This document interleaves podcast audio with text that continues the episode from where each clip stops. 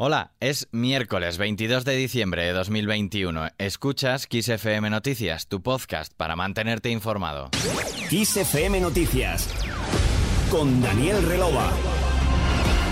Apenas quedan dos días para Nochebuena y el ritmo de contagios en España está desbocado. Ayer se registró en nuestro país la cifra más alta de contagios diarios de COVID-19 de toda la pandemia, con 49.823, lo que deja una incidencia acumulada de 695 casos por cada 100.000 habitantes. En el informe de este martes se añadieron además 94 nuevos fallecimientos.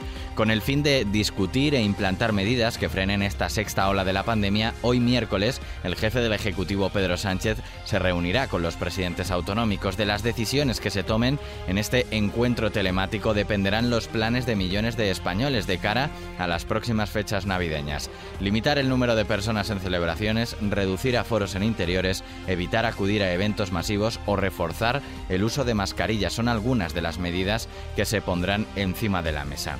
Y en el Senado, cambiamos de tema, todo apuntaba a que los presupuestos de 2022 iban a quedar definitivamente aprobados este martes, ya que no se esperaba incorporar ningún cambio, pero la inclusión por sorpresa de una enmienda de compromiso relativa a la protección de las lenguas minoritarias ha ampliado una semana la tramitación de las cuentas. El Partido Popular votó a favor de esta enmienda junto a otras formaciones como Esquerra, PNV, Junts per Cat, Mes per Mallorca, Guero Abay y Adelante Andalucía. Para el PP, este regreso de las cuentas públicas a la Cámara Baja es un tropezón de Sánchez. Escuchamos al portavoz del PP en el Senado, Javier Maroto.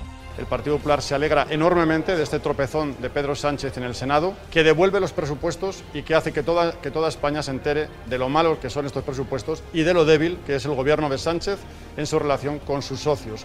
Por su parte, el gobierno le restaba importancia, así lo manifestaba la ministra de Hacienda María Jesús Montero y que no tiene ni más valor ni más importancia, eh, simplemente pues ya sabéis, ¿no? que el Partido Popular intentó boicotear la llegada de fondos europeos, ha intentado desde el primer día boicotear los presupuestos, pero no lo ha conseguido.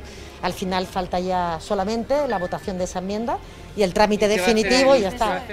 El Ejecutivo daba por hecho que las cuentas se aprobarían definitivamente este martes, aunque tengan que regresar al Congreso tras esta modificación. El gobierno de Sánchez ha hecho hincapié en que la aprobación de la enmienda no pone en cuestión los presupuestos y que es algo que debe encuadrarse dentro de la normalidad de su tramitación parlamentaria.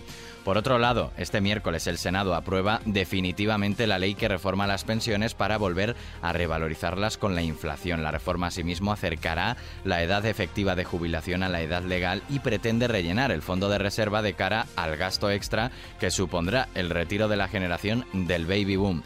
Más asuntos. Esto va a ser lo más escuchado del miércoles. 50.875.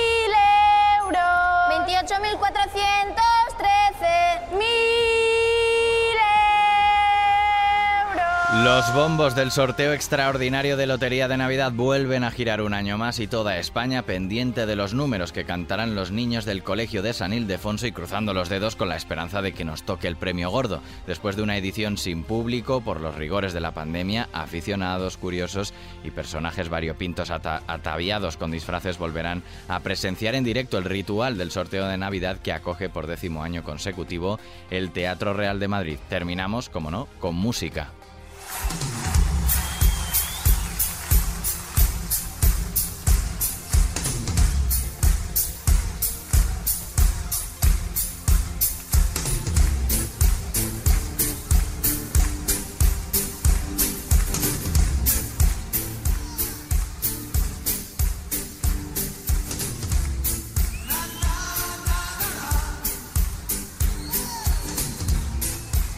El grupo austríaco Opus se retiró este martes con un concierto benéfico tras 48 años en los escenarios de todo el mundo. En su larga carrera han ofrecido más de 1.500 recitales. Su canción mítica, Life is Life, que escuchas en estos momentos, fue sin lugar a dudas su éxito más internacional. El grupo sacó en su dilatada trayectoria hasta 16 discos, el último en 2020, bajo el título de Opus Magnum. Con ellos cerramos este repaso informativo. Suscríbete al podcast de XFM Noticias para recibir más contenido como este en tu dispositivo. La información, ya sabes, continúa actualizada y puntual las 24 horas del día en los boletines horarios de tu radio favorita. Mucha suerte para hoy, mucha salud también y hasta la próxima.